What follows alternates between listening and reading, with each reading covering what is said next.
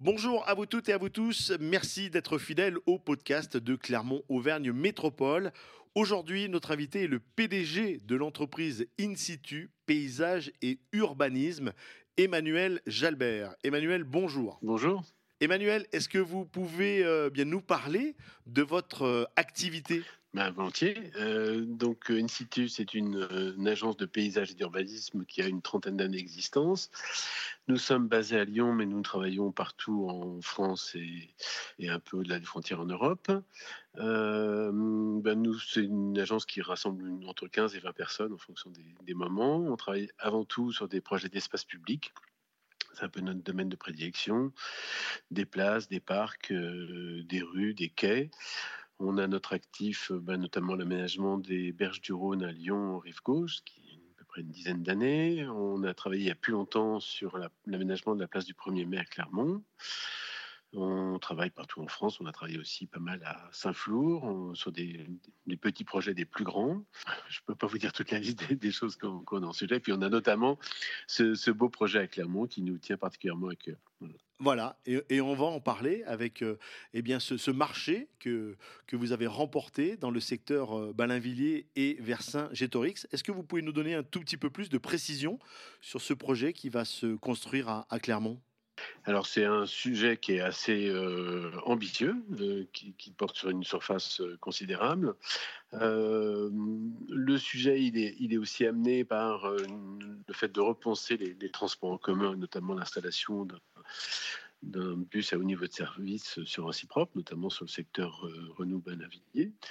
nous, on a travaillé sur ce sujet, enfin, on a, on a interprété le programme en poussant l'idée d'en faire un cours. Un cours, c'est tout le monde connaît le cours Mirabeau, euh, qui, est, qui, est, un espace qui est avant tout dévolu. Aix-en-Provence. Voilà, Aix-en-Provence. Qui est, bon, il y a d'autres cours ailleurs, dans plein d'autres villes. Il y a le cours des 50 otages à Nantes, il y a le cours euh, des Stendorf à, Marseille, qui y en a qui sont plus ou moins euh, minéraux ou végétaux. Un cours, à l'origine, c'est une infrastructure, enfin, un espace public linéaire qui est avant tout développé, enfin dévolu aux piétons, à la promenade et aux plantations. Et c'est vraiment l'idée de, ce grand cours, de retrouver une, sorte de grande colonne vertébrale végétale qui permet de relier le centre de Clermont aussi au jardin de Coq, qui est un élément euh, essentiel euh, du patrimoine, et du coup d'apaiser euh, ce secteur qui pour l'instant est avant tout un grand parc de stationnement et qui a un caractère assez routier. Donc l'enjeu, c'est effectivement d'en faire un, un lieu de promenade, un, espace public très planté, ombragé, frais. Il y a aussi le musée Bargoin, il y a la DRAC,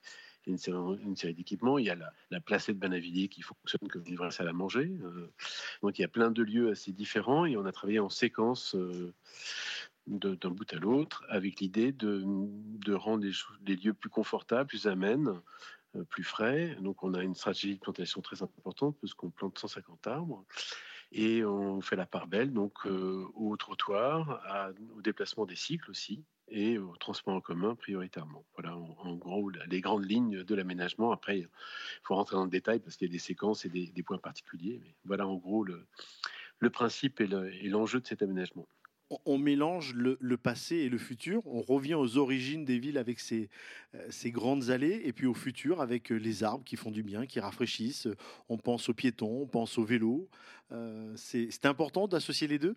Bah, c'est essentiel. Je pense que on a, on a pas mal d'espaces publics qui ont été confisqués par la voiture. Quand on voit les images anciennes du cours, c'est assez étonnant parce que bon, c'était un espace qui était généreux, qui était confortable, mais sur lequel il y avait que quelques véhicules qui, qui, empruntaient euh, un tapis central et on avait des trottoirs très très larges.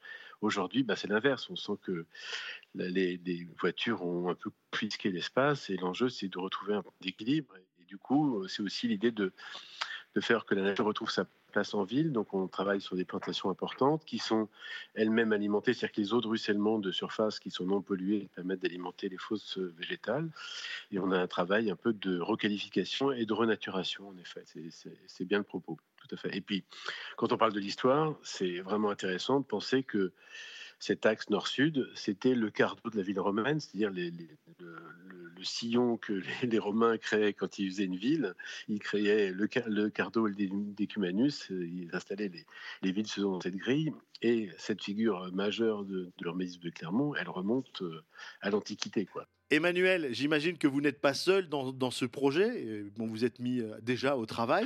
Le principe de ce type d'aménagement, c'est effectivement un dialogue important avec notre maître d'ouvrage et puis les services gestionnaires de la ville de Clermont et, les autres, euh, et les usagers aussi. Euh, et puis au sein de l'équipe, bah, effectivement, il y a plusieurs compétences qui sont requises. Il y a donc nous, paysagistes, on travaille aussi avec un architecte du patrimoine, Charlotte Vergely, on travaille avec un designer, avec des bureaux d'études, avec euh, un fontainier, avec euh, des gens qui sont spécialistes aussi du développement durable et de, la réinfiltration des eaux pluviales notamment. Enfin voilà, donc il y a toute une série de compétences. Puis on souhaite aussi euh, conforter l'identité et les savoir-faire locaux. pour avoir travaillé à Saint-Flour, on mesure tout l'intérêt qu'il y a à travailler avec la lave. Donc on a des, prévu des incrustations de, pièces de lave qui seront gravées devant des lieux majeurs que sont le musée Bargouin, que sont l'obélisque, que sont l'entrée du jardin Lecoq, euh, la Drac, ou la place Renou. Donc il y a vraiment ce, travail sur les savoir-faire locaux avec des revêtements de sol qui seront avant tout en basalte et en, granit. Voilà. Et, puis bien sûr toute la palette végétale euh, auvergnate avec laquelle on, souhaite travailler sans installer des choses trop horticoles.